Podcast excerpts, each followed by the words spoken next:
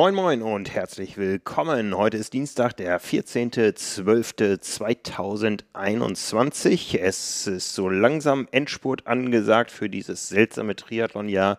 Und wir blicken ins nächste Jahr. Und wer das tut, das ist euer Chefredakteur Nils Wiesert, guten Tag. Und meine Wenigkeit Frank Wechsel, euer Publisher. Ja, wir blicken ins Jahr 2022, denn es kommen gerade sensationelle News in Form von sensationellem Preisgeld auf die triathlon so Money, money, money. Ja, es gibt was zu gewinnen. es gibt was zu gewinnen, nicht bei uns, äh, sondern für oh. die Besten unseres Fachs im Sport, die besten Profis. Die PTO Tour 2022 ist angekündigt. Ja, ähm, die erste PTO-Tour. Das Ganze soll noch viel, viel größer werden. Es kommt einiges auf die Sportler zu. Die können so langsam ihre Planungen machen fürs nächste Jahr, denn auch Ironman hat gesagt, wo es im nächsten Jahr ja. um ein bisschen weniger Geld, aber viel Prestige gehen wird. Und da blicken wir heute mal so ein bisschen in das aktuelle Geschehen. Bevor wir das tun, haben wir ein bisschen Werbung für euch. Diese Episode wird euch präsentiert von AG1.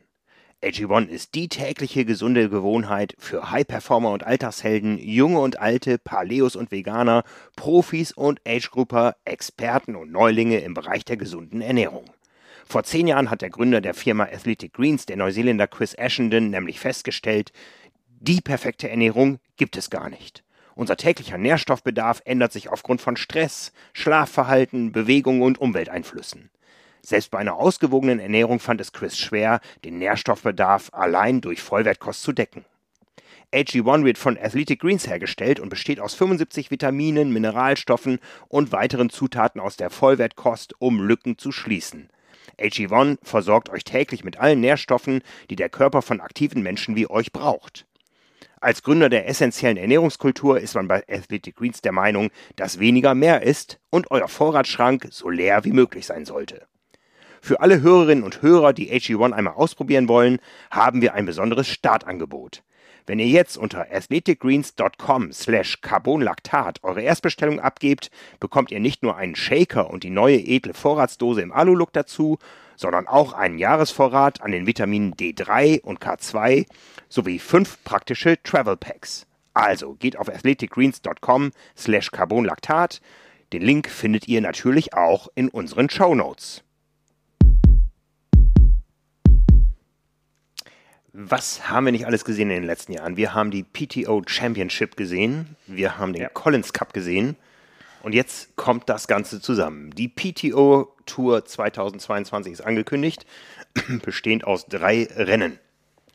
Ja, ist für eine Tour gerade so, ne, würde ich sagen. ja. Ne? also, aber äh, sie gucken ja in die Zukunft hinaus. Aber äh, Stück für Stück. Machen wir es Stück für Stück. Genau. Die PTO möchte nämlich langfristig eine ganze Reihe von Open installieren, ja, so wie wir beim Tennis die US Open kennen. Tennis, Golf, immer wieder diese Vergleiche, ne? Genau, Mit genau. Sie sich immer wieder quasi sich vorgenommen haben, damit zu spielen. Ja, also was wir im nächsten Jahr noch nicht sehen werden, ist eine European Open, aber es geht los mit äh, zwei Rennen, die neu sind und einem schon bekannten und damit ist äh, auch das Geheimnis gelüftet. Es wird wieder den Collins Cup geben, er wird wieder in Chamorin stattfinden am Wochenende 19. bis 21. August.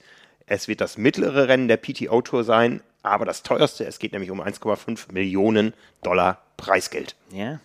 Und eingerahmt ist das Ganze in die Canadian Open und in die US Open. Die Canadian Open finden einen guten Monat vor dem Collins Cup statt und zwar in Edmonton.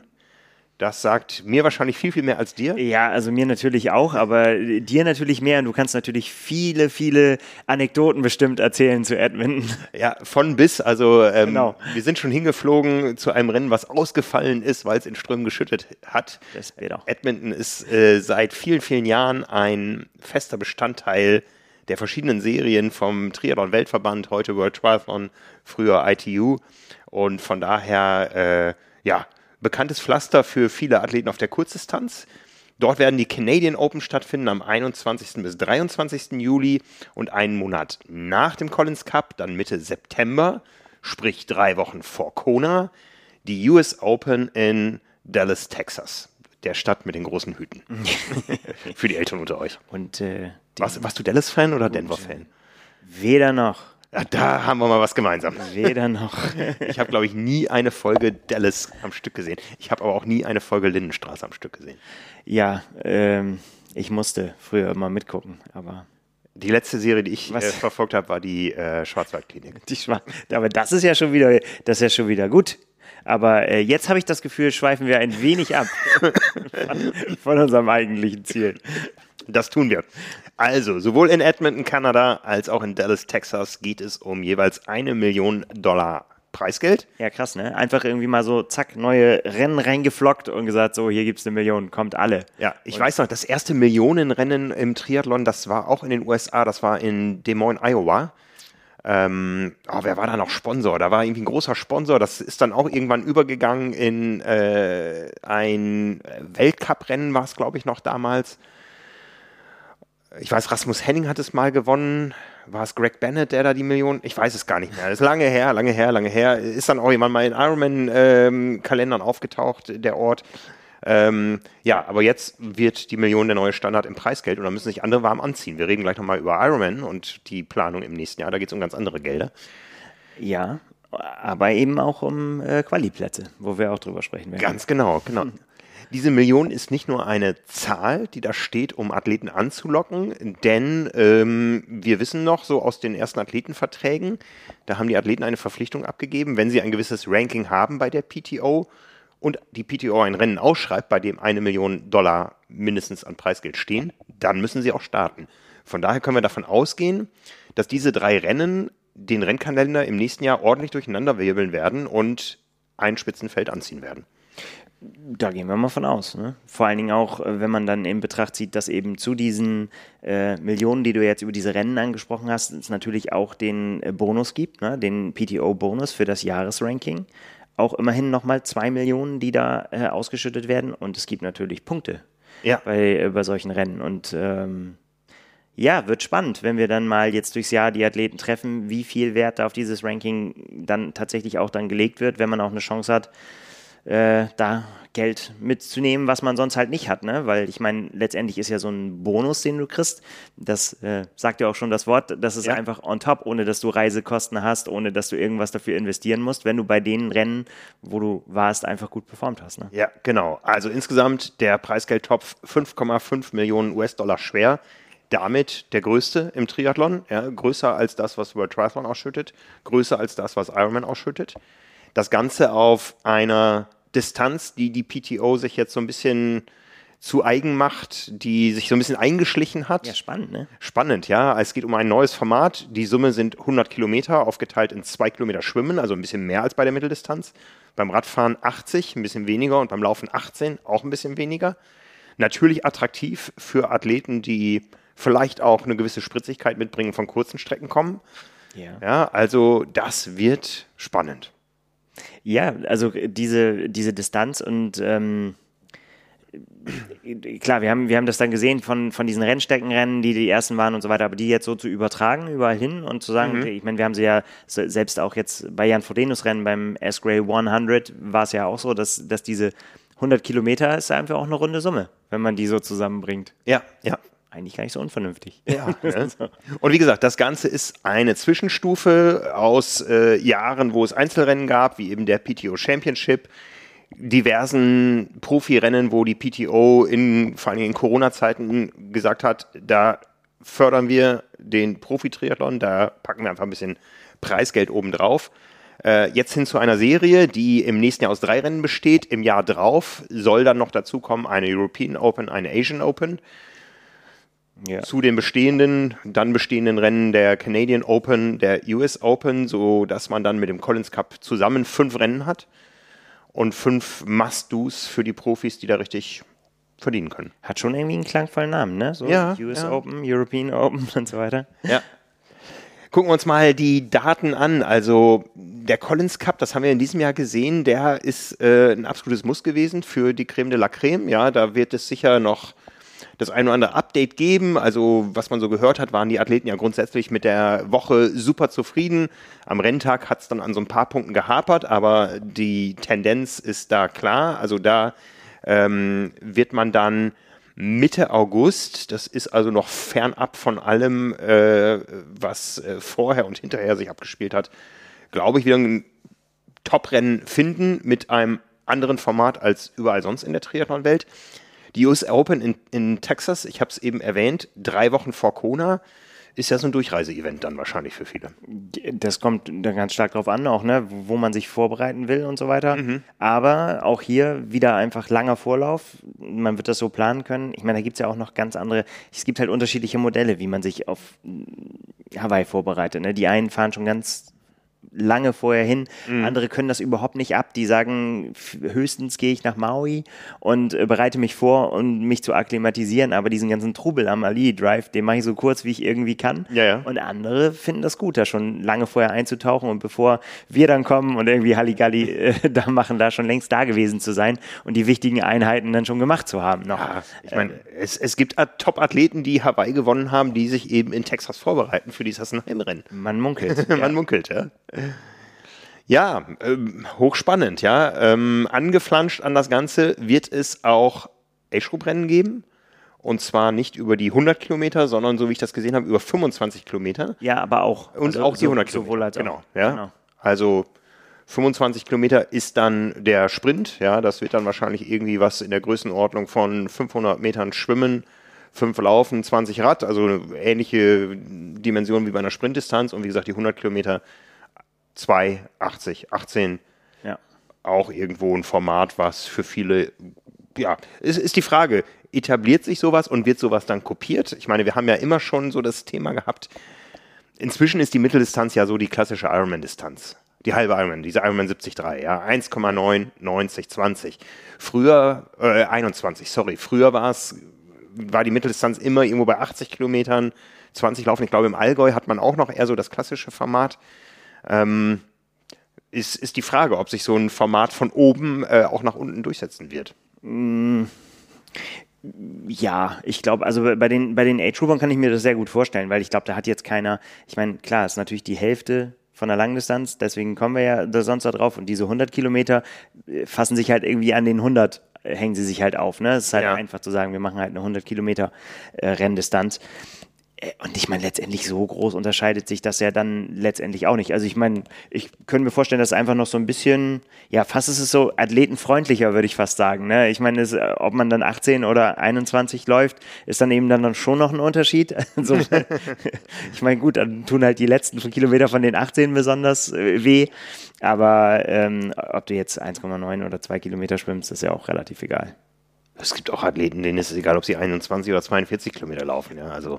auch das soll es geben, ja. Ja, insgesamt soll das ja äh, so als Festivalcharakter ablaufen. Ne? Das ist ja so der Plan, dass man dann so ein ganzes Triathlon-Wochenende-Festival mit anderen Events und ähm, was es jetzt ja in Daytona und so auch schon gegeben hat, ne? dass, mhm. dass da dann auch Kids-Runs waren und sowas, äh, solche Geschichten. Das kann, also ist natürlich schön dann, ne? wenn du irgendwie deine ganze Familie, ich meine, das, aber das kennen wir ja von Ironman auch, von den großen Rennen. Und äh, Challenge hat ja auch Side-Events in Rot und so weiter. Also mhm, mhm. mh, der Gedanke, so das ganze Wochenende auszufüllen mit irgendwelchen äh, Dingen, wenn wir dann sowieso schon da sein müssen, um uns zu akkreditieren, irgendwie schon Tage vorher, äh, dann kann man natürlich auch die Tage dazwischen noch ein bisschen Bespaßung machen für. Auf jeden Fall, auf jeden Fall. Ne? Was mir gerade noch einfällt, die Gemeinsamkeit von Edmonton und Dallas die größte Gemeinsamkeit? Fällt dir was ein? Weißt du, wie das Hockeyteam von Edmonton heißt? Nee. Das sind die Oilers. Es geht in beiden Städten Ach, um verdammt viel Oilers, ja, ja, Öl. Ja, ja, also okay. hat er nicht Wayne Gretzky gespielt? Ich glaube schon, ja. Ich glaube ja, ne? Also ich war in Edmonton ähm, ein paar Mal zum Triathlon und einmal so im Doppelpack. Das war, boah, ist ewig her, ich glaube 2001, da gab es erst die Triathlon-Weltmeisterschaft, damals mit Sebastian Demer als Junioren-Weltmeister? Oder war er schon U23? Ich weiß es gar nicht mehr. Oh Mann, lange her, äh, 20 Jahre her, darf ich zu meiner Entschuldigung sagen. Und anschließend war die Leichtathletik-Weltmeisterschaft da, mhm. in der gleichen Stadt. Und äh, das war so ein bisschen Wagnis damals vom äh, Leichtathletik-Weltverband, weil das war die bis dato kleinste Stadt, die je so ein Event ausgetragen hat. Das hat man auch gemerkt. Also ich weiß noch, die Taz hat eine Kolumne geschrieben, Frankie Goes to Deadmonton von Kollegen äh, Frank Ketterer, der auch bei uns mal Kolumnist war. Ähm, ja, das war so eine etwas, äh, emotionslose Leichtathletik-Weltmeisterschaft, aber Triathlon war immer toll da. Ja, ich muss auch gestehen, ich habe überhaupt gar kein Bild von Edmonton. Also den Namen kennt man natürlich so, ne, aber ich habe kein, kein Bild von der Stadt und von der Umgebung. Es gibt äh, in der Umgebung viel Wald, es gibt einige Hochhäuser, an denen Logos von Ölfirmen prangen.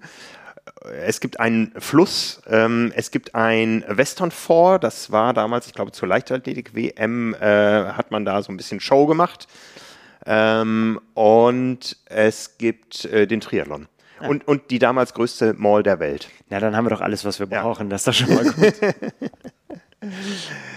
ja, also Edmonton äh, sicher irgendwo aufgrund der Triathlon-Tradition. Dallas ist neu. Also das ist, ähm, ich weiß nicht, gibt es da einen großen Triathlon? Keine Ahnung. Baut man da auf irgendwas? Ähm, müsste jetzt immer fragen, so aus der Tradition, gibt es da schon ein Challenge-Rennen oder ein Clash-Rennen? Das ist tatsächlich eine gute Frage. Das kann ich dir aus dem Stegreif nicht beantworten. Ich wüsste es auch nicht. Nee.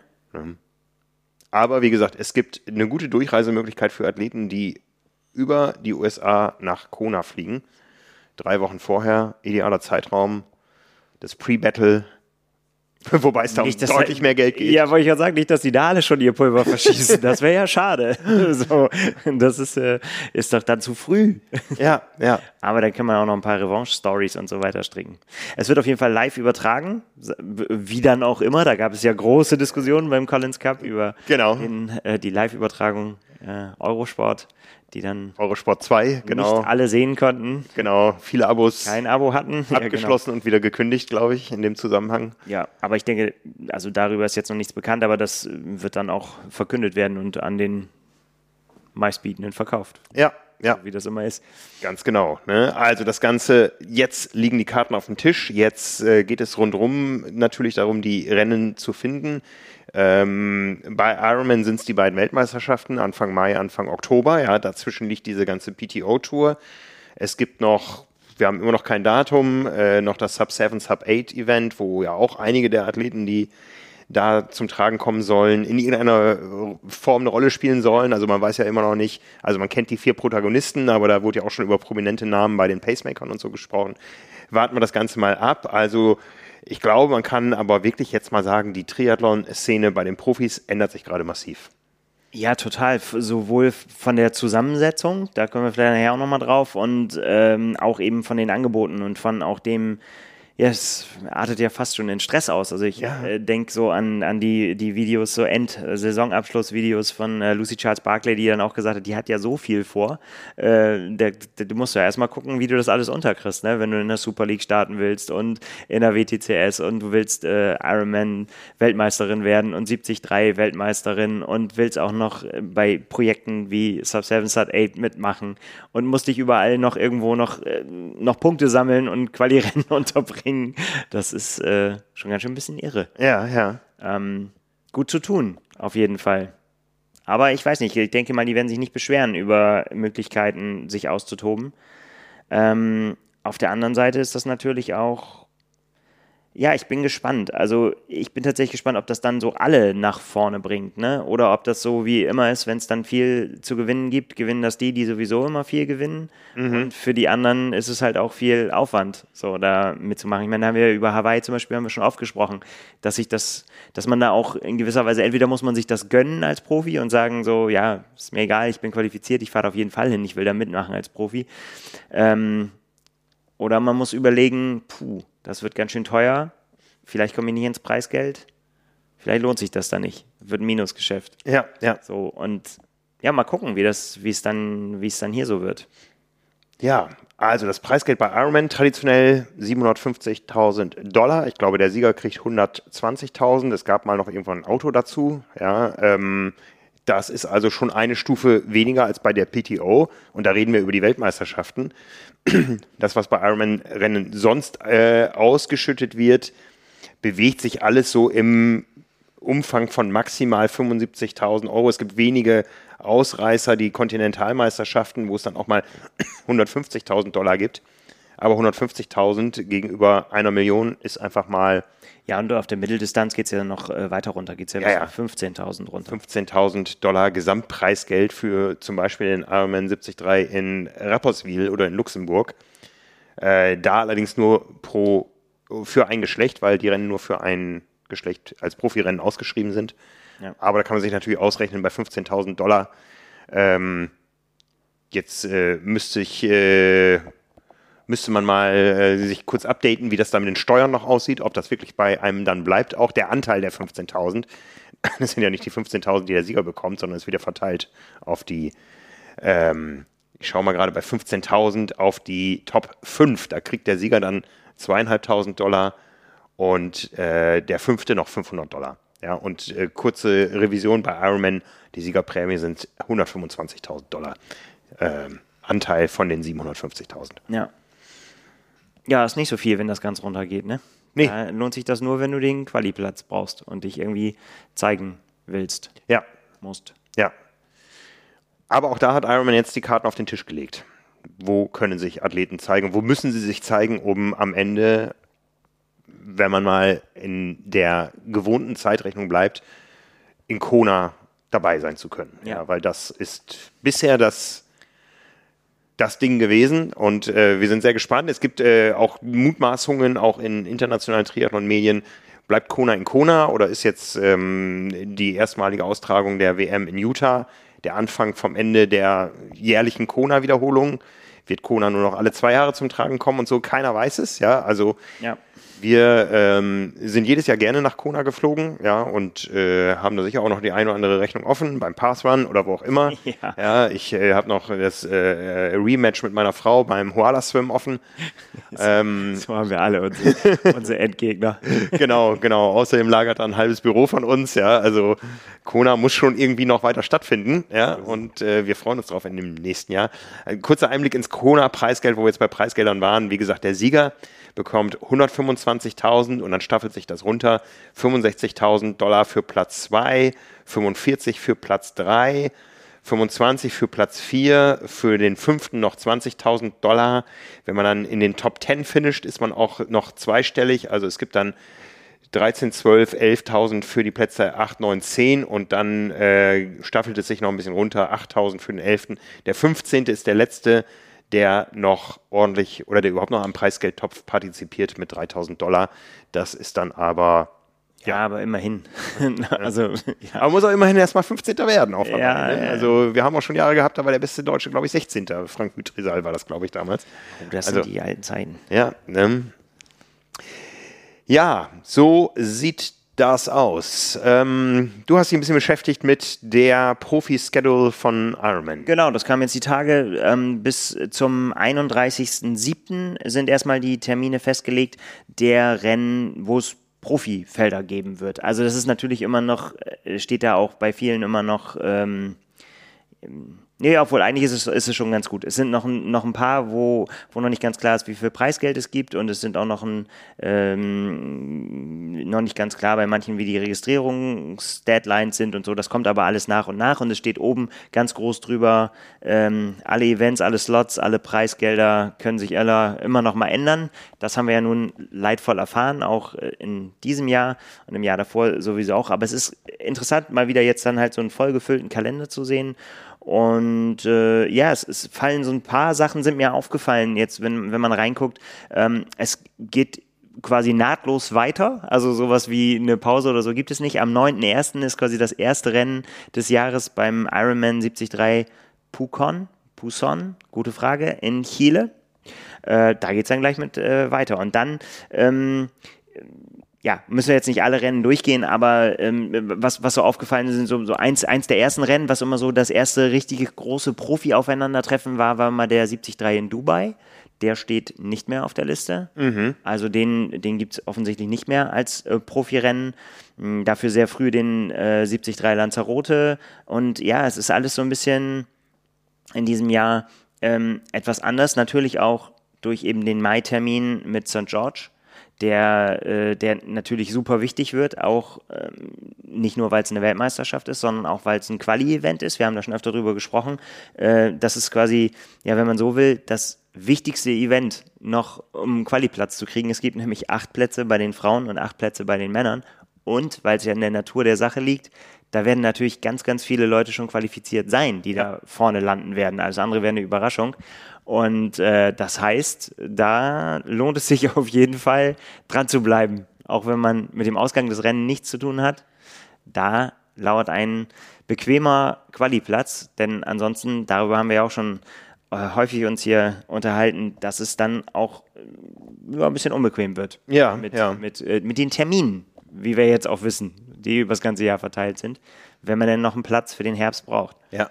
Insgesamt habe ich so den Eindruck, als wenn, ich habe jetzt nicht den Vergleich vor mir liegen, äh, von äh, letzten oder vielleicht vorletzten Jahr, wo das Ganze noch ein bisschen besser planbar war, aber es wirkt für mich so, als wenn Ironman auch bestrebt ist, die Profiszene sehr zu konzentrieren. Es sind auf den ersten Blick erstmal weniger Ironman-Rennen als in der Vergangenheit, die dafür mit mehr Plätzen ausgestattet. Ja, also es gab ja eigentlich jetzt so zum Schluss die Tendenz, dass immer ein Rennen, äh, ein Platz pro Rennen ausgegeben wurde, außer es gab in den USA mal mehr oder bei besonderen Rennen oder es gab äh, die äh, zusätzlich zu den äh, fest vergebenen Slots. Das sieht man jetzt gar nicht mehr in der Liste, dass es diese variablen Slots gibt, die je nach Teilnehmerfeld äh, noch, also Ja. ähm, wir hatten die Situation, es gab zwei Slots für Männer, zwei für Frauen und zwei Variable und dann hat man abgewartet, wie setzen sich die Teilnehmerfelder zusammen und dann wurde entschieden, wo gehen diese zwei zusätzlichen hin zu den Männern, zu den Frauen oder äh, eins und eins. Das gibt es gar nicht mehr. Dafür gibt es mehr Slots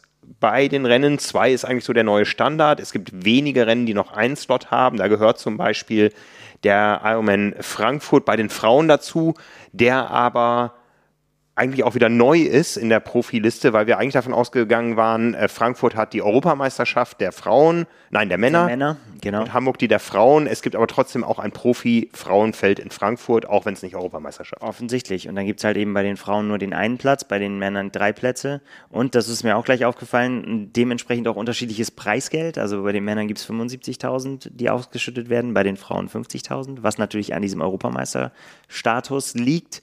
Aber da habe ich gleich ein bisschen gezuckt, so. Ja, ja. In einem gleichen Rennen unterschiedlich viel Preisgeld auszuzahlen. Dafür gibt es in Hamburg nur die Frauen Richtig. als Europameisterschaft und dementsprechend verdienen die Männer gar, gar nichts in Hamburg. Ja, also, Ja, aber da sind ja auch keine Profis. nee. Aber das ist ja auch eine alte Geschichte, da gab es auch mal wieder Diskussionen drüber, darf nicht ein Age-Grupper, der das Rennen insgesamt gewinnt, auch am Preisgeldtopf partizipieren? Ja, nu. Ähm, ist nicht so. Nee. Ja.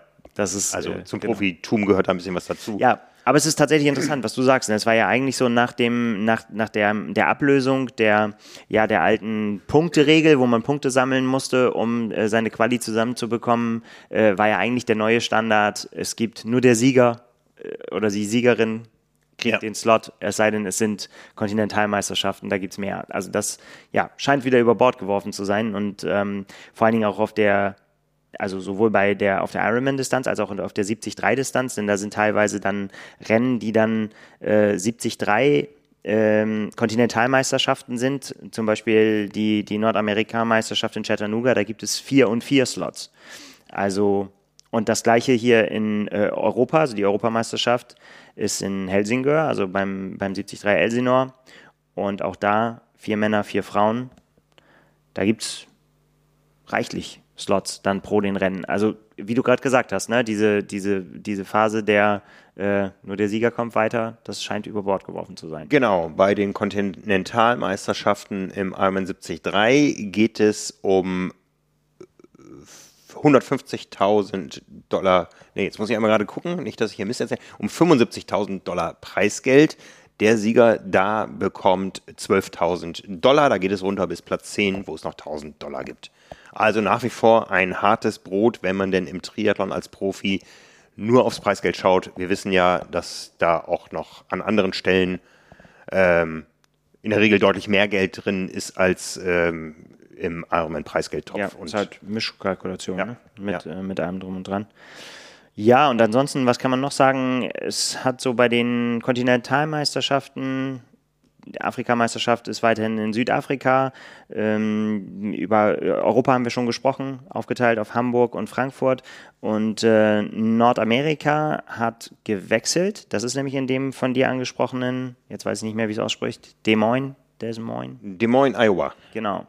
Da ist die Nordamerika-Meisterschaft. Am 12. Juni. Drei und drei Plätze. Die hat ja so ein bisschen gewandert, ne? Die war ja in Tulsa und ähm, davor war sie ja schon in Texas und jetzt eben Iowa. Ich bin ja, ich bin ja ein Freund davon, dass solche Veranstaltungen auch mal wandern. Wir haben das ja beim Ironman 73 gesehen, dass äh, das eigentlich eine schöne Tradition ist inzwischen, dass das äh, Event auch durch die Kontinente wandert und dass immer die nächsten Ausrichter auch schon eingeladen sind, sich das Ganze anschauen und jeder Ausrichter, jeder lokale Veranstalter möchte es besser machen als der davor und so ähm, ist da einfach auch eine gewisse Qualitätssicherung drin, was wir über die Jahre immer gesehen haben. Das hat früher mal so ein bisschen gelitten, als ähm, die Ironman 73 WM fest war in den USA, wo man einfach immer Business as usual und ach, eigentlich äh, sind wir schon in der Offseason nach dem Ironman Hawaii und dann machen wir halt noch dieses Ding da in, äh, in Florida. Ähm, das ist deutlich besser geworden und vielleicht ist das ja auch innerhalb der USA so, dass ähm, es wirklich ein Prädikat ist, die Nordamerikameisterschaft auszurichten. Wir sind gespannt, wie sich das hier abspielt. Also, dass die 73, nein, dass die Ironman EM jetzt in Finnland äh, stattgefunden hat, da haben wenige Leute was so direkt von äh, mitbekommen, ähm, weil es eben doch ein bisschen raus war aus dem Kern Europas. Aber wir haben auch hier schöne Rennen und wir werden sehen, wie eine Ironman Europameisterschaft hier in Hamburg angenommen wird. Ich bin so ein bisschen skeptisch, was das Starterfeld betrifft. Es ist nur vier Wochen nach Kona. Ach, gute ja. Leute starten, habe ich gehört. Ja, bei den Age-Gruppern sowieso, ne? Ja. Nein, das wird super. Da wird äh, Granatenwetter sein den Tag. Äh, wir werden natürlich schönes Schwimmen erleben dann in der Alster und so. Das wird richtig, richtig Ihr werdet über die Köbrandbrücke fahren? Ja, da, hier, wer mithört von Ironman, bitte, bitte. Ich, da würde ich gerne Ich glaube, es liegt nicht am Willen von Ironman, es liegt einfach an behördlichen Geschichten und äh, vielleicht hört man uns da ja auch. Ne? Ja, genau. Der Sport hätte es verdient. Und Hamburg auch. Und die Sportler sowieso. So. Ne? Einmal mitschreiben, bitte. Genau. Ja. Außerdem habe ich meinen Kindern schon gesagt, als wir neulich nach Hamburg reingefahren sind, da fährt der Papa rüber, vielleicht. vielleicht. ja. ja, genau. Also, äh, jetzt habe ich dich aber unterbrochen. Nee, ähm, ja, äh, das müssen wir mal gucken, ja. Also Frankfurt hat sich auch so eingeschliffen. Frankfurt ist natürlich auch ein Riesen-Event im Ironman-Zirkus in Europa, auch schwer zu übertreffen. Aber äh, wie gesagt, dieser Wechsel an Locations. Das Schlimmste ist für mich ja immer, boah, Meisterschaften im Schwimmen. Man fährt ja immer nach Berlin, immer in diese gleiche unterirdische Halle und es ist jedes Mal das gleiche irgendwie.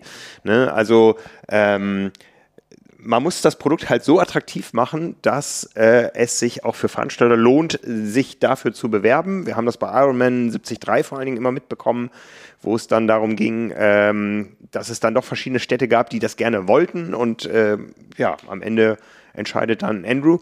Ja, wie auch immer das äh, passiert, die Entscheidung dann, wo die Weltmeisterschaft stattfindet, aber äh, Konkurrenz belebt da sicher auf Veranstaltungsseite das Geschäft und das ist gut so, ja, und ja, ich freue mich auf jeden Fall auf eine Europameisterschaft hier in Hamburg.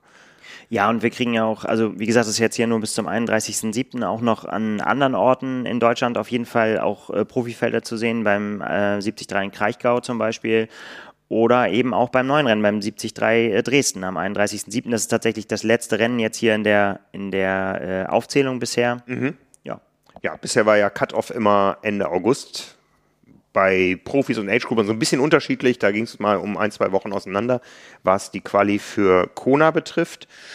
Kona wissen wir ja im nächsten zwei Tage, sprich wahrscheinlich mehr Athleten trotzdem schon relativ voll. Bei Utah wissen wir, da braucht man offensichtlich noch Athleten. Da hat man jetzt eben auch versucht, bei langjährig gedienten Ironman-Finishern noch äh, ein bisschen Werbung zu machen. Ihr könnt bei uns starten, ja, und äh, von daher, ja, gucken wir mal, wie das Ganze wird. Absolut. Ne? Ja, ähm, du sagtest vorhin schon, es wird nicht nur äh, sich etwas ändern beim Angebot der Rennen, sondern auch auf der Abnehmerseite, auch im Profizirkus wir haben schon drüber gesprochen, gibt es ja auch wieder Tendenzen. Olympia ist vorbei, die nächsten Spiele noch weit weg. Ähm, jetzt so ein Format wie die PTO es da anbietet, was dann doch ähm, ja noch kürzer als die Mitteldistanz ist, das ist ja durchaus attraktiv für Leute, die eben auch kürzer als 226 Kilometer können. Absolut. Und das ist auch genau gewollt. Ne? Das ist ja genau das Ziel. Sie wollen ja eben diesen, ja, diese ja, wie hast du es vorhin gesagt, Ko äh, Konkurrenz belebt das Geschäft. Das, mhm. Äh, das ist ja quasi das große Ziel der PTO, so viel Konkurrenz wie möglich ähm, zu ermöglichen und auch zu befeuern, kann man fast sagen. Ja. Also ne, zu, zu, zu sagen, ey, so, wir sind an allem interessiert, was äh, irgendwie für Gesprächsstoff sorgt. Ja. Und, ich meine, äh, die ja. deutsche Triathlon-Szene, um da ein Beispiel zu nennen, war ja entsetzt über das Gerangel zwischen den Herren ähm, Brownlee Senior und Frodeno auf Hawaii, wo dann auch so Worte fielen im Ziel wie äh, der Penner, ähm, wo viele Triathlon-Fans gesagt haben, das gehört nicht zum Sport und da muss doch alles Friede, Freude, Eierkuchen sein. Und aus PTO-Sicht haben wir so ein bisschen vernommen, man hätte das viel mehr ausschlachten müssen. Ja, da gab es sogar, das war so ein bisschen so, ein- so ein kleiner Vorwurf sozusagen. Genau, so, also, genau. Warum macht ihr da nicht mehr draus? So, ne? Ich meine, die liefern euch das auf dem Silbertablett, äh, fauchen sich da an und so. Ne? Wo, wo, ist die, wo ist die Rivalität? Warum wird das nicht angefacht? Wir wollen Kämpfe sehen. gegeneinander. Wir, wir haben das ja so ein bisschen fast angefacht, indem wir ein kleines Ranking auf unserer Website gemacht haben über drei Pressekonferenzen äh, an einem Tag. Die waren, ähm, das waren die Pressekonferenzen der Herren äh, Brownlee, wo ich war, äh, Frodeno und Lange. Ja.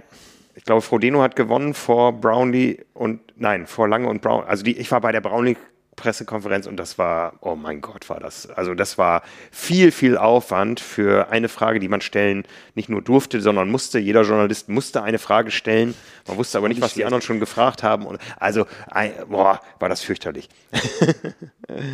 Ja, so kann das sein. Ja, aber eben, äh, das ist tatsächlich genau, worauf das alles angelegt ist und äh, wo es einfach auch, ja, wo wir ja schon in dieser Saison gesehen haben. Und da fällt dann natürlich wieder der Name Christian Blumenfeld und da fällt der Name Gustav Iden und seit jetzt dem letzten Rennen dann auch solche Namen wie Relle Gens und äh, Vincent Louis, die jetzt auch da, ja, äh, sich angemeldet haben, dass sie da auch äh, was zu sagen haben, so in dem Bereich.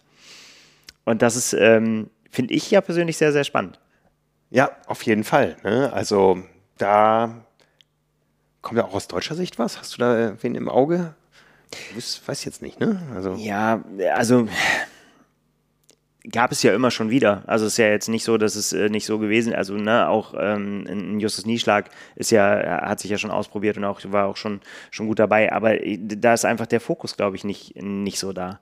Also ich, ähm, äh, Mr. Louis zum Beispiel hat jetzt im Ziel dann auch gesagt, dass dass es für ihn, er hat ja diesen Crash mit dem mit dem Fahrzeug und äh, für ihn ging es dann auch darum, den Slot zu sichern, weil er einfach auch bei der WM dabei sein will.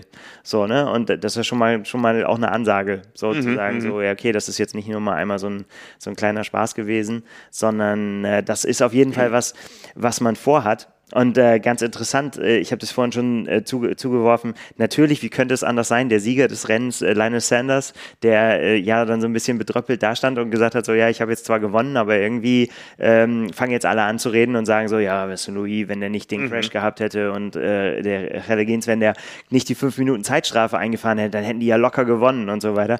Und er wäre nicht Linus Sanders, wenn er das natürlich nicht sofort, aber der, er versteht natürlich, was die PTO von ihm will, ne? Hat Ja, natürlich ja. ein Racecap-Video gemacht jetzt auf YouTube und äh, ähm, es ist einfach, das ist, glaube ich, das genau, was sie sich darunter vorstellen. Es wird dann so langsam, wird das so angestachelt durch die Fragen von Talbot Cox, geht es dann immer mehr so dahin, so, ja, Leine, wie ist das denn jetzt hier? Die Leute sagen, du hast ja nur gewonnen, weil, äh, ne, weil die anderen nicht konnten und so weiter. Dann fährt im Hintergrund langsam die Musik hoch und so. Und dann, ähm, nachdem er vorher ganz klar dargelegt hat, so, dass, dass ihn das tatsächlich auch so ein bisschen, dass er sich herausgefordert fühlt dadurch, ne, dass er so das Gefühl hat, er ist so der Erste, der das ausspricht. Wir haben ja schon viel darüber gesprochen, äh, was denkt wohl Jan Frodeno jetzt, ne, nachdem er diese Leistung gesehen hat und so weiter. Was er genau denkt, wissen wir noch nicht. Ähm, aber Linus Sanders ist so der Erste, der das jetzt ausspricht und der einfach sagt, er fühlt sich unter Druck gesetzt. Er, er fühlt sich als quasi in dieser angestammten Szene der Langdistanz-Jungs und Mädels ähm, als einer, der sich jetzt beweisen muss, der zeigen muss, dass so dieses angestammte Segment von denen, dass, dass die das quasi drauf haben und nicht die Jungs, die jetzt das behaupten, dass sie das dann demnächst können oder jetzt eben auch unter Beweis gestellt haben schon. Und äh, dass das für ihn tatsächlich sich so anfühlt, ich meine, Lionel Sanders ist natürlich immer ein Mann der großen Worte. Ja. Ähm, er geht jetzt in seine zehnte Profisaison und er, er sagt, für ihn fühlt sich das jetzt an, als wenn er Profi werden würde. Als wenn es jetzt quasi zum ersten Mal, jetzt äh, machen wir das mal richtig, so im nächsten Jahr. Es ist ja schön. Er hat immer was zu tun. Er hat immer, immer irgendeinen Plan. Und äh, er ist auch total witzig. Er, er analysiert dann äh, ganz, ganz klar, dass er äh, beim Sch zwischen Schwimmen und Radfahren eine Minute hat liegen lassen, weil er wirkliche, ähm, weil er Fehler gemacht hat beim Wechseln mit Neo und seine mhm. Schuhe waren nicht richtig fest und die musste er nochmal anhalten und dann, weil die sich gedreht hatten und, und so weiter. Und da hat, äh, hat er gesagt, ja, das geht halt nicht, wenn du gegen Vincent Louis antrittst, der der Wechseln in Perfektion beherrscht, ne, dann verlierst du da eine Minute. Das ist völlig inakzeptabel. Und wenn er jetzt Profi wird, dann wird daran gearbeitet an sowas. Ne? In, in, in, Zukunft wird ihm sowas nicht mehr passieren, weil er ist der Überzeugung, dass wenn sie einfach auch alle zusammen tatsächlich, ne, er gesagt, die hatten Ausreden, ich habe auch Ausreden, ich war krank vorher und so weiter. Ausreden haben wir alle genug. Ne, wir können, jeder kann irgendwie begründen, warum mhm. irgendwas und so weiter. Letztendlich wissen wir es nur, wenn wir alle zusammen auf der Rennstrecke sind, dann können wir es ausfechten. Und er ist davon überzeugt, dass es ein großartiger Kampf geworden wäre. Äh, Relegins ist eine Minute schneller gelaufen, als er. Er sagt, pff, wenn wir Schulter an Schulter laufen, dann Ne? Ich meine, ich habe so ein blödes Fahrrad vor mir, sagt er. Das ist doch nicht das Gleiche, als wenn ich mit einem neben mir laufe. Natürlich bin ich nicht so schnell gelaufen, wie ich konnte. ja. So, ne? Also, oder wie gesagt, dann fährt so langsam die Musik im Hintergrund und dann legt er los. Dann sagt er so, jetzt pass auf. Und dann so, okay, 73 WM, ja, läuft für mich, ist kein guter Termin, aber ich bin da. Ne? 73 WM. Und dann sagt Herbert so, was ist denn mit Oceanside? Ja, Oceanside. Wenn ihr ein Rematch wollt, dann kommt nach Oceanside. Ich bin da. Dann machen wir das nochmal. Ja, ja. Glaube, genau das ist das, was die PTO sich wünscht. Ja, ja, ja. Ja, aber ich würde zu gern mal in den einen oder anderen Athletenkopf da reingucken. Ich glaube, da gab es einige, wo die so ein Mindset hatten, ich muss ja nur Jan Frodeno überlegen, überleben und dann bin ich vorne mit dabei. Sonst ja. Sanders vielleicht auch, ja. Und dann kommen da auf einmal zum Ende einer Saison 21 zwei neue Jungs und pulverisieren alles, was bisher da war. Das kann schon einen ordentlichen Knick so in der Motivationskurve bedeuten. Ja, nicht ne? nur zwei, ne? Also das ist mhm. ja tatsächlich, das ist, das, das ja. wird ja so weitergehen. Entschuldigung. Mhm. Und ähm, das, das, ja, ich glaube, wenn man darauf gehofft hat, dann, tja. Warte mal. Entschuldigung. Meine Güte, Frank, jetzt habe ich das von dir übernommen hier. Ähm, Tradition in diesem Podcast. Ja, genau, hier wird gehustet ohne Ende. Äh, ja, aber das ist tatsächlich so. Er, er, er hat davon äh, gesprochen, dass er sich auch tatsächlich, ja, auch herausgefordert oder, ja, wie soll man sagen, ähm, ja, fast schon so ein bisschen beleidigt äh, fühlt dadurch, dass, äh, dass er, wenn, wenn gesagt wird, so, ja, die sind auch viel schneller als du. Beim Laufen habt ihr auch keine Chance. So, ne? Da sagt er so, ja, ich würde auch viel schneller laufen können, wenn ich nicht immer so hart Rad fahren müsste. Das liegt halt am Schwimmen so, ne?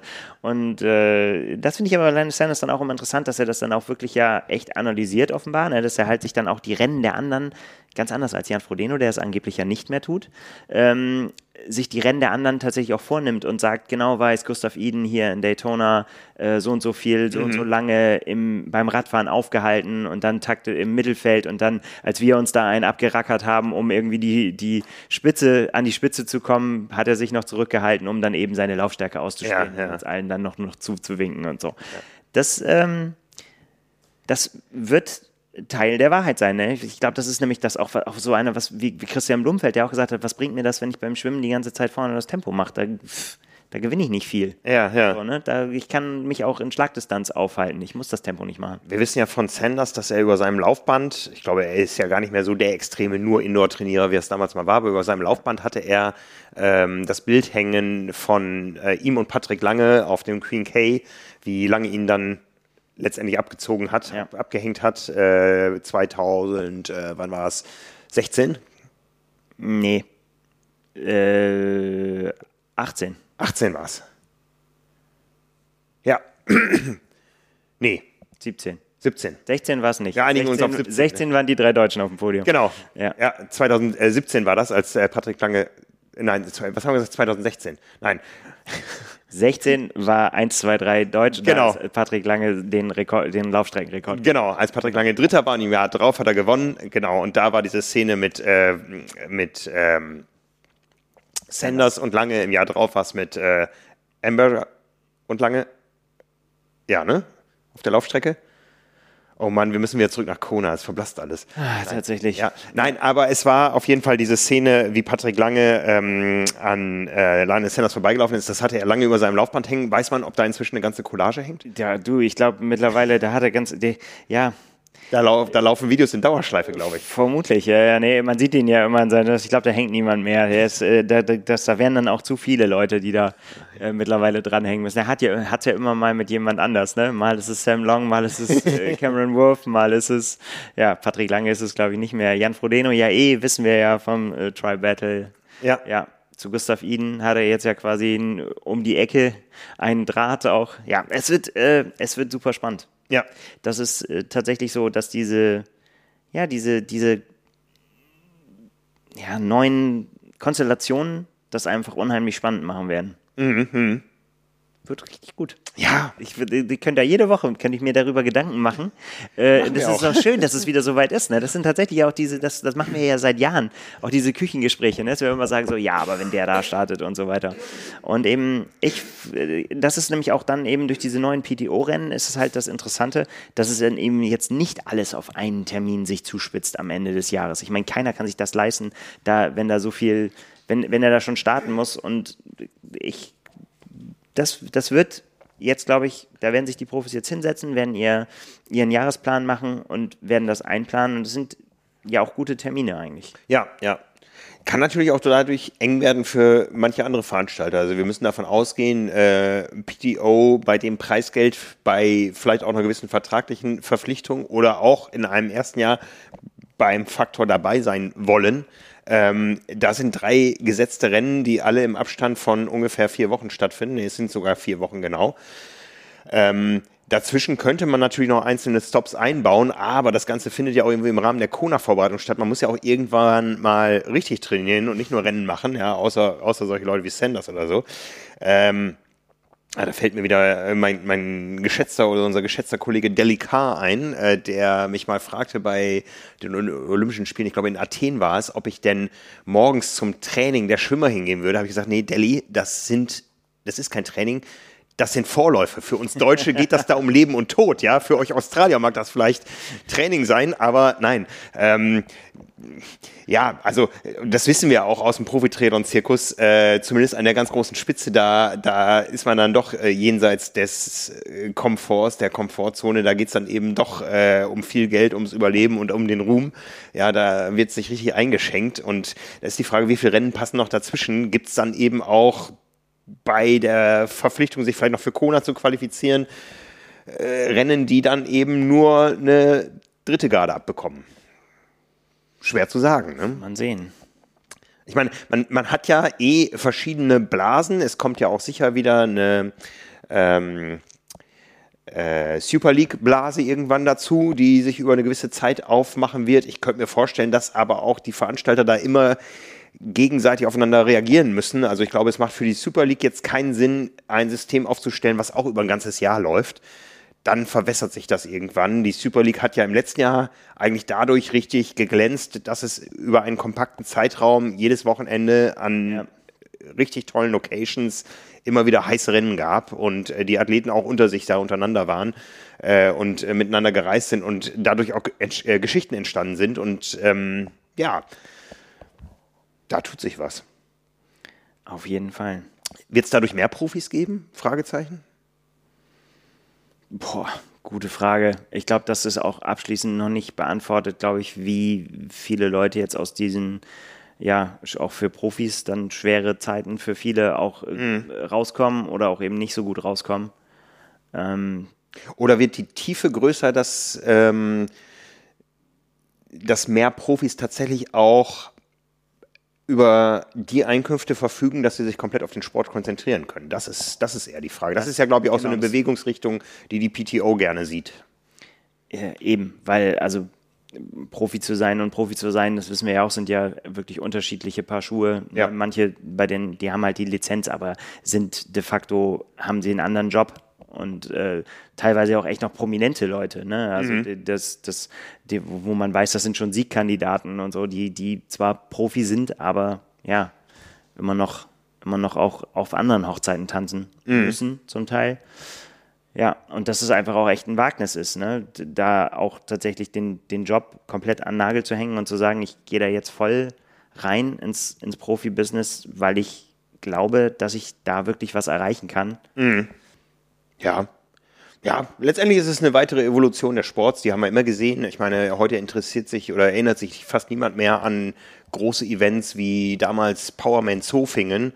Gibt es auch immer noch irgendwo oder eine eine Duathlon-WM äh, beim, beim Weltverband ähm, oder Xterra, wir haben es gehabt, ja, hatte auch schon mal deutlich mehr Aufmerksamkeit. Äh, Wintertriathlon ist aus deutscher Sicht komplett verschwunden, es gibt gar keine Veranstaltungen mehr. Also von daher entwickelt sich das Ganze weiter und wir sind sehr gespannt, was sich da tun wird und über was wir vielleicht in fünf Jahren reden werden. Ja. ja also von daher, ha, 2022. Ja, es wird auf jeden Fall äh, sehr schnelles Jahr. Und äh, damit sind wir bei einem Punkt, der heute nochmal aufgepoppt ist. Und da sind wir wieder bei der, bei der PTO, die sich heute zu einer Stellungnahme nochmal ja, äh, veranlasst sah, äh, weil unser geschätzter Kollege Kevin McKinnon äh, aus Kanada ähm, einen Artikel darüber geschrieben hat, dass die PTO Fastest Times List, äh, die ich sage einmal das böse Wort, Weltbestzeit von Christian Blumenfeld nicht führt als Weltbestzeit.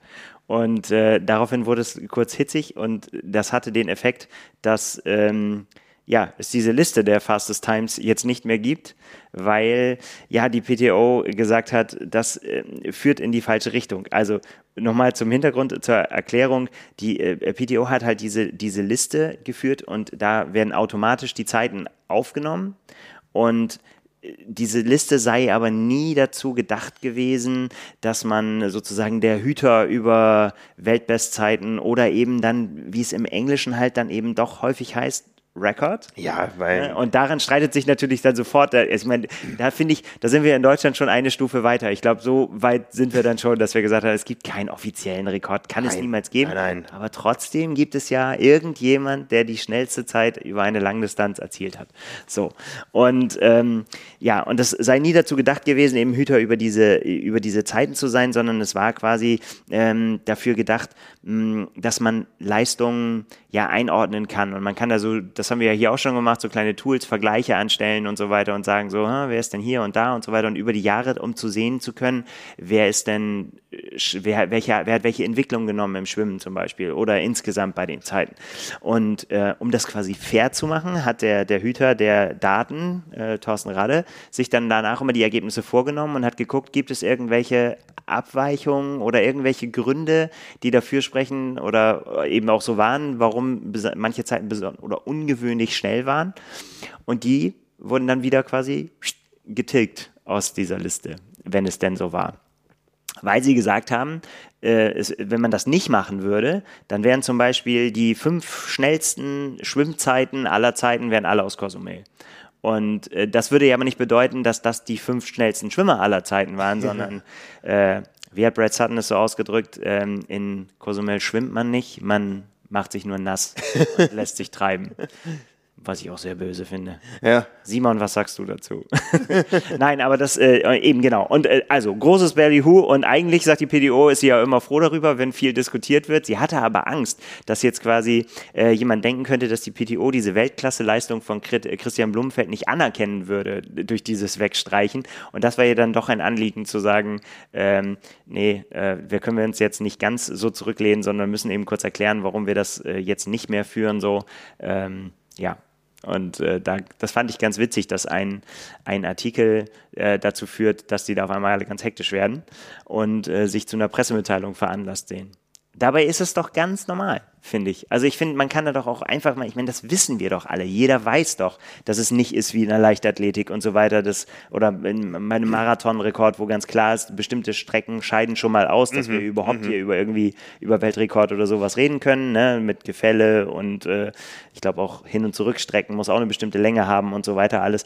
Das äh, wissen wir doch alle, dass das im Triathlon nicht so sein kann. Vor allen Dingen nicht auch, auch nicht auf der Langdistanz. Ne? Mhm. Und dass es deswegen nicht eins zu eins vergleichbar ist. Aber deswegen, ja, ich bin da so hin und her gerissen, da dann einzugreifen und dann vor allen Dingen aber auch so Sachen, also in dem Moment, wo ja, ich hoffe, ich gebe das jetzt richtig wieder. In dem Moment, wo sie Christian Blumenfeld gestrichen haben, stand da immer noch die Tri-Battle Royale-Zeit von Jan Frodeno, was ja natürlich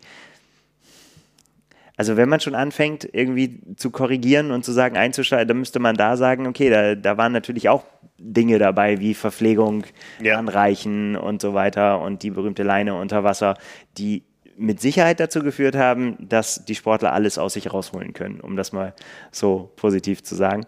Und bevor man da jetzt anfängt, ist es meine Meinung, da jetzt einzelne Rennen rauszustreichen, kann man auch einfach sagen, hey, so ist es halt. Es ist, wie es ist. Das ist ja. die Zeit lebt einfach damit. Ja, ja, ja. Ne? Es sei denn, der Veranstalter sagt das schon vorher. Das gibt es natürlich auch, dass, der Veranstalter vorher sagt, ey, unsere Radstrecke ist heute hier 10 Kilometer zu kurz, weil wir haben eine Baustelle oder wir fahren nicht über den und den Berg und so weiter. Ähm, die Zeiten werden wir auch hier nicht aufnehmen in irgendwelche Listen und so weiter, kann nicht, kann nicht gewertet werden in diesem Sinne. So, dann weiß man es gleich vorher und fertig. Ja. So, aber ansonsten, ja, schwenke ich jetzt mal ein auf diese Diskussionslinie der, der PTO und sage einfach mal, es ist auch schön, wenn man sich darüber, wenn man darüber diskutieren kann. Und die Diskussion reißt ja nicht ab. Bis heute wird ja darüber diskutiert. Wie viel Rückenströmung gab es denn jetzt nun? Ja, ne? ich meine, anderes Extrembeispiel Südafrika, ja, die Schwimmstrecke deutlich gekürzt, ja. Ich weiß nicht, wie viele Leute mich am Ende auf meine Endzeit angesprochen haben und die irgendwie versuchen wollten einzuordnen und äh, es ist völlig ja, absurd, ja. Also ja, klar. da steht jetzt eine 953, okay, das wäre auf einer original Langdistanz wäre das eine vernünftige Zeit, sage ich mal irgendwie.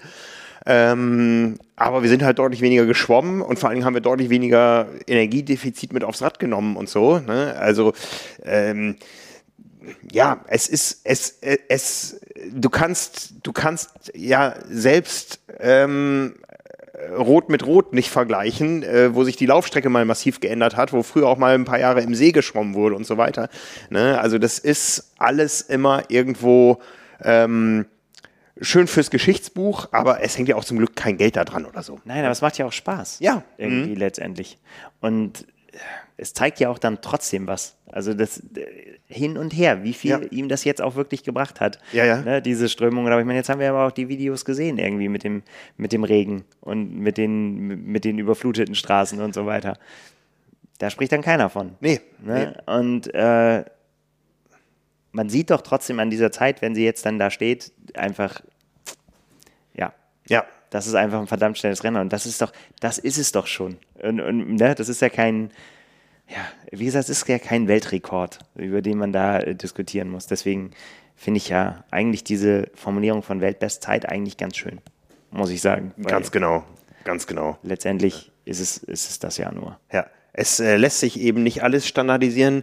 Wenn es ein standardisiertes Event gibt, wo ich glaube, es gibt nichts Brutaleres, dann ist es das, wo im nächsten Jahr sogar die Weltmeisterschaft in Hamburg stattfindet. Hast du davon gehört? In Hamburg findet nächstes Jahr die Indoor Rowing Weltmeisterschaft statt. Oh. Und ich glaube, es gibt nichts, was schlimmer ist, als auf dem Ruderergometer sich mal wirklich weit über die Belastungsgrenze auszunocken. Ja, keine Ahnung. Das haben wir ja, es hat Markus Baranski ja in, im Special im letzten einen schönen Artikel darüber geschrieben, über, die, über das besondere Mindset der Ruderer ja. und äh, die sie einfach auch, diese, dieser ständige Konkurrenzkampf, der da herrscht und auch dieses ständige Abfordern von Leistungen auf dem Ergometer, dass, das, ähm, dass man das können muss, sonst, sonst hat man da nichts verloren. Und äh, ja, wir haben es ja hier gesehen in Hamburg, ne? Ja. Äh, dass, dass man einfach auch als Ruderer dann, wenn man über den Tellerrand blickt, auf einmal in einer sehr, sehr guten Position ist. Ja. Das war schon ganz schön beeindruckend zu sehen. Ja, absolut.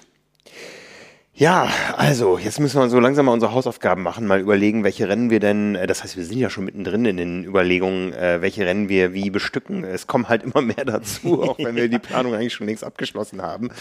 Ne? Also das wird nochmal auch uns das eine oder andere Kopfzerbrechen äh, bedeuten.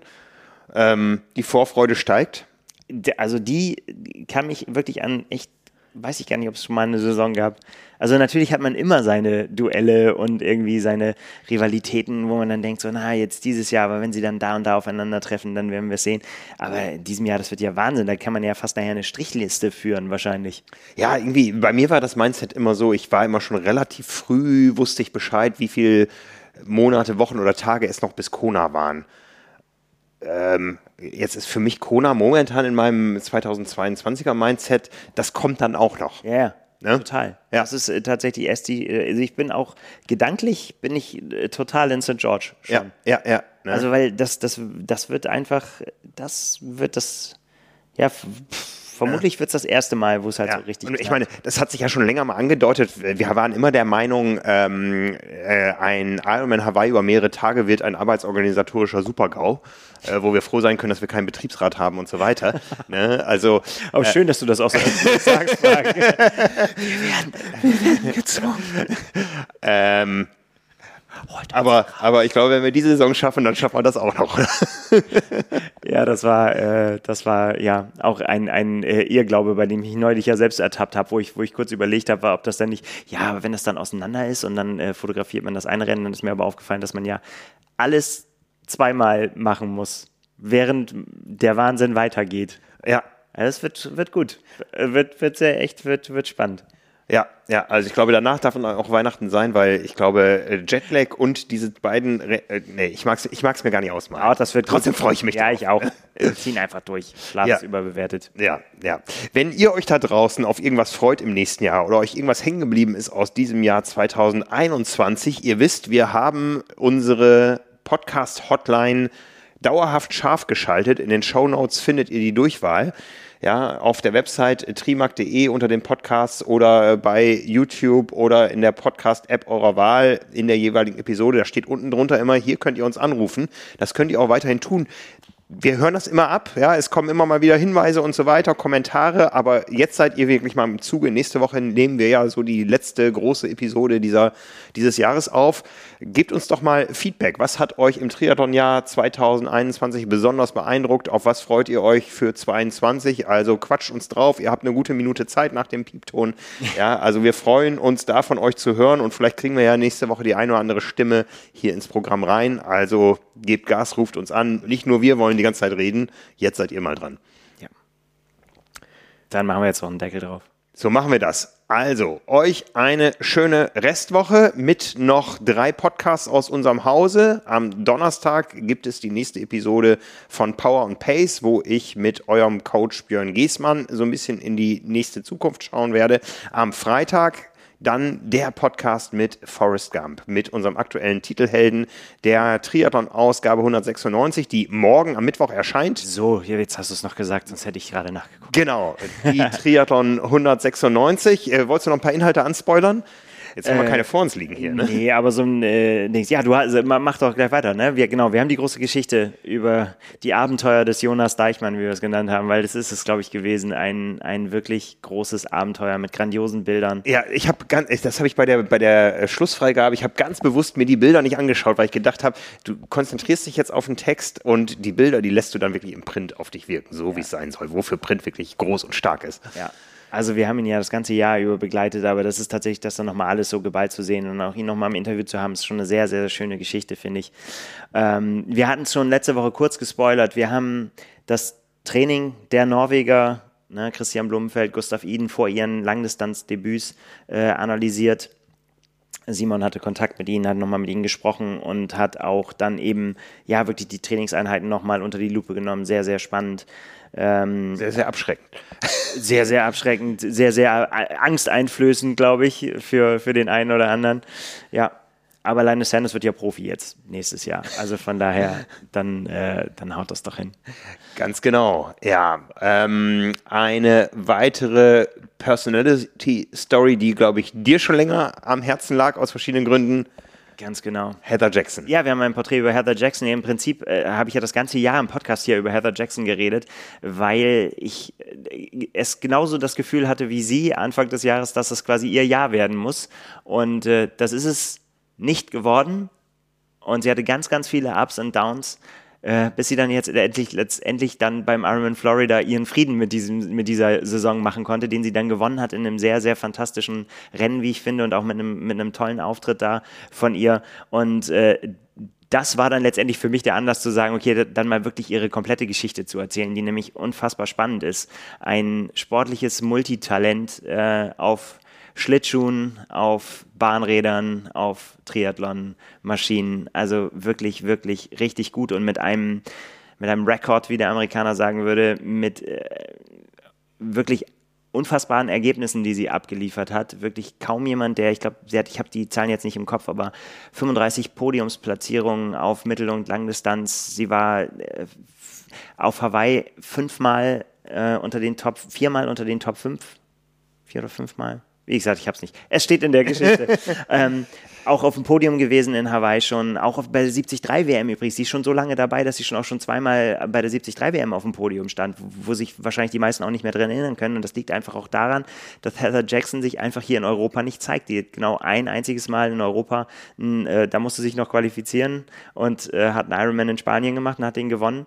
Und ansonsten hält sie sich fern quasi von unseren wunderschönen Rennen und sammelt ihre, ja, ihre Erfolge und ihre Punkte in den USA. Aber ja, wie wir dieses Jahr ja auch gesehen haben, dieses Jahr hat da halt ja wirklich die Musik gespielt und da waren wirklich die, die ganz, ganz starken Rennen.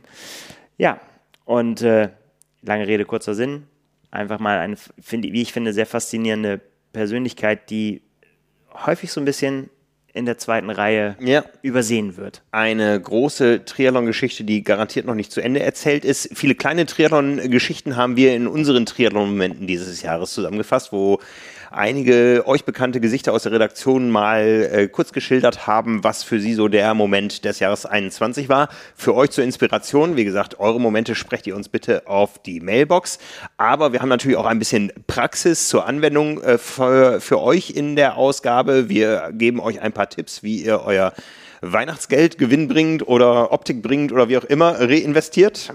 Ja, genau. Wir haben einfach mal gesagt, wenn ihr in der glücklichen Lage seid und äh, wir haben mal die Summe von 1000 Euro mal so in den Raum gestellt, sei es jetzt Weihnachtsgeld, sei es Bonus, sei es von mir aus auch Corona-Ausgleich äh, oder wie auch immer, oder ihr habt gespart und sagt irgendwie so, hey, ich will 1000 Euro, ich kann 1000 Euro in mein liebstes Hobby, in Triathlon, was echt viel Geld ist, das weiß ich auch, äh, investieren, aber ich möchte mir was gönnen. Und dann haben wir überlegt, für was kann man das wirklich sinnvoll raustun? Und äh, wo, wo, wo hat man wirklich das Geld gut angelegt, um ja entweder mit einer besseren Performance oder mit einem besseren Gefühl aus der Geschichte rauszugehen? Haben wir einfach mal ein paar Vorschläge gemacht. Ja, Ansonsten geht es darum, wie ihr jetzt in der kalten Jahreszeit euch für den Sommer in Form bringt. Und wie gesagt, wenn ihr euch inspirieren lassen wollt, schaut euch die Einheiten der Norweger an. Die haben es wirklich in sich. Die Ausgabe. Keine Druckfehler bei den Zahlen. Es ist wirklich so. Ja, wie gesagt, die Ausgabe ab diesem Mittwoch, ab dem 15.12. am Kiosk. Nächste Woche am 21.12. noch einmal Carbon und Laktat mit uns und mit euch noch einmal der Aufruf, sprecht uns auf die Mailbox, erzählt uns, was euch am Triathlon-Jahr 21 besonders gefallen hat, was euch äh, aus dem Podcast in Erinnerung geblieben ist, was auch immer, was ihr euch vom Jahr 2022 erhofft. Wir freuen uns auf euch und wir hören uns wieder nächste Woche. Bis dahin. Ciao, ciao.